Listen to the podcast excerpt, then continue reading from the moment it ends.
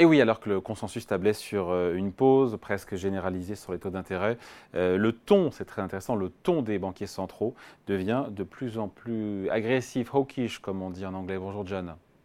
Bonjour David. John Plassard pour la Banque Mirabeau. Et c'est vrai que cette semaine a été assez euh, édifiante, éclairante à, à, cet égard entre ce qu'a fait la Banque d'Angleterre, la Banque de Norvège ou encore le discours de Jérôme Powell, c'était mercredi.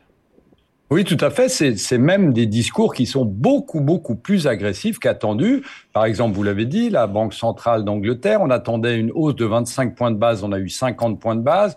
Une Banque de Norvège, même chose, on attendait 25, on a eu 50 points de base. Et puis le discours, une semaine après la, réunion de la Réserve fédérale américaine, le discours euh, deux discours de Jérôme Powell qui dit clairement qu'on pourrait avoir deux hausses de taux aux États-Unis alors que le consensus ne parie pas sur deux hausses de taux. Donc on est dans une situation où on voit que à cause euh, d'une inflation qui est toujours euh, bien présente, à cause d'une inflation qui est en train de réaccélérer dans certains pays, eh bien, vous avez les banquiers centraux qui changent de ton puisque je vous rappelle quand même que la semaine passée, la Réserve fédérale américaine a marqué une pause, eh bien, les banquiers centraux remontent eh bien, euh, leur ton en devenant beaucoup plus agressifs. Quelles sont les conséquences de ce raidissement à la fois dans le ton et même dans l'action? Bah écoutez, il y, a, plusieurs conséquences. D'abord, il y a, je dirais, les conséquences économiques. Et ce matin, euh, on a eu les PMI en Europe, notamment, euh, qui sont euh, liés au PMI, notamment des services, qui sont passés en zone de contraction en France, qui sont dus notamment à la hausse des taux puisque on sait que ça a un impact sur le consommateur. Pardon, je, vous, coupe, je, vous coupe juste. Les PMI, c'est un indice de, un baromètre sur le climat des affaires, c'est ça hein? Exactement, d'activité. Et là, dans les services, c'est-à-dire par exemple dans la consommation, le tourisme, etc., eh bien, on voit que on a euh, eu une baisse et on est passé, quand je dis zone de contraction, c'est quand on passe sous la barre des, des 50 et euh, on est revenu à des niveaux de février 2021. Donc, euh, en fait, on a vu que la hausse est en train nettement de s'estomper. Donc là, il y a une conséquence directe des hausses de taux et des anticipations de hausses de taux. C'est ça qui est important parce que les consommateurs, on voit qu'ils commencent à réduire, à cause de l'inflation notamment, mais aussi des taux d'intérêt, commencent à réduire leurs achats. On a des conséquences qui sont sur les devises. On a vu que immédiatement après la, la la présentation de ces statistiques, eh bien, l'euro est fortement, fortement baissé de près d'un pour cent, ce qui est, grand, euh, qui est beaucoup hein, en un jour face au dollar notamment. On a les rendements eh bien, qui sont remontés. Et puis, et puis, et puis, il y a une chose qui est très importante pour les portefeuilles. Eh bien, on voit que le style d'investissement, les marchés aujourd'hui ne craquent pas, ils baissent, ils baissouillent, si on peut dire ça comme ça, mais c'est dû à la surperformance des secteurs défensifs par rapport aux secteurs cycliques. Et on sait très bien que lorsqu'on est dans une situation où les banques centrales sont plus au quiche, plus agressives et vont continuer à monter, eh bien, c'est évidemment les secteurs défensifs qui mmh. surperforment les secteurs cycliques comme l'automobile ou euh, les valeurs technologiques, par exemple. Enfin, en tout cas, on ne voit pas de marché décroché violemment, et pourtant, ce n'était pas les, les anticipations de marché qui voyaient plutôt des taux se stabiliser, qui ne voyaient pas ces nouvelles hausses de taux. Il va falloir s'y faire, s'y habituer, c'est digérer à peu près euh, sans trop de dégâts.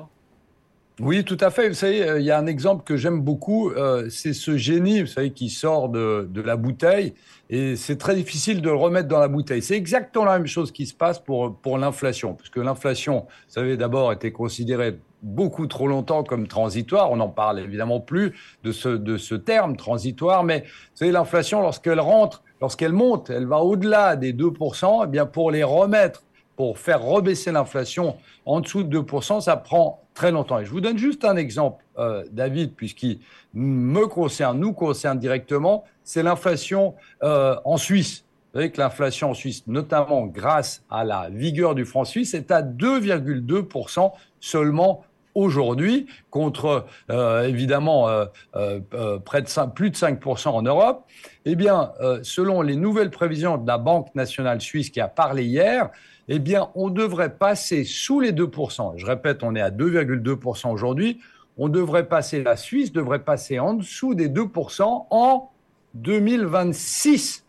C'est-à-dire que la Banque nationale n'estime pas qu'ils vont, ils auront euh, les moyens de faire baisser même de, de 3 euh, points de pourcentage euh, l'inflation. Donc c'est pour ça que ça confirme qu'on est dans une situation où c'est très difficile de faire baisser l'inflation. Et je vous rappelle quand même une chose, c'est que la Banque du Canada, si on prend une autre banque centrale, avait fait une pause le mois passé et a remonté ses taux euh, lors de sa dernière réunion, estimant, estimant ne pas avoir fait le travail, c'est-à-dire hausser assez les taux pour qu'il y ait assez d'impact sur l'inflation, puisque l'inflation est repartie à la hausse.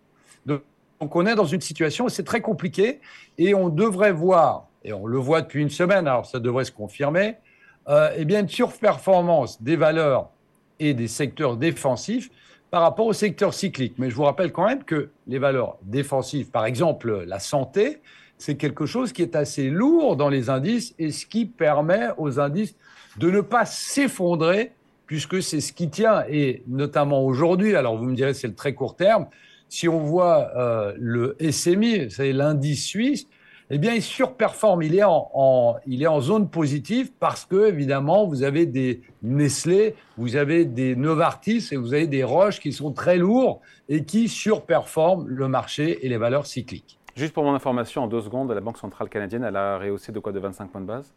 De 25 points de base. Et en fait, c'est ce que normalement, si on s'en tient au discours de Jérôme Powell aux États-Unis, vous savez, ils ont fait une pause la semaine passée, eh bien, c'est ce qui devrait arriver lors de la prochaine réunion, c'est-à-dire recommencer à monter les taux de 25 points de base. Il ne faut pas oublier que cette année, depuis le début de l'année à aujourd'hui, on a eu dans le monde 88 hausses de 25 points de base contre 17 baisses. Donc on voit quand même ici qu'on est dans une situation où c'est toujours la hausse qui est là et de parler de pivot, vous savez, il y, a, beaucoup de gens qui parlaient de pivot, c'est-à-dire du début de la baisse des taux, eh bien il faudra attendre très longtemps, c'est-à-dire aux États-Unis début 2024 et en Europe potentiellement, potentiellement en 2025.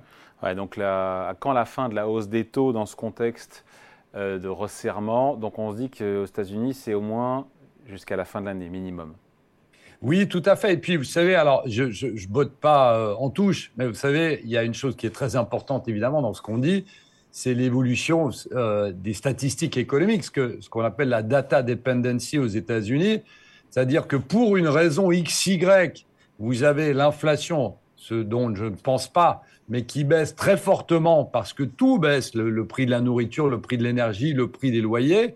Ben, évidemment, il faudra revoir ces estimations. Mais aujourd'hui, euh, lorsqu'on regarde la source, euh, d'où prend euh, la source de l'inflation, eh bien, on voit que ce n'est pas seulement les prix de l'énergie. imaginez qu'il y ait encore des tensions en Ukraine, par exemple. Eh bien, potentiellement, on pourrait voir les prix de l'énergie même remonter, ce qui ferait, ce qui aurait un effet évidemment positif, avec tous les guillemets que ça comporte, pour l'inflation, pour la hausse.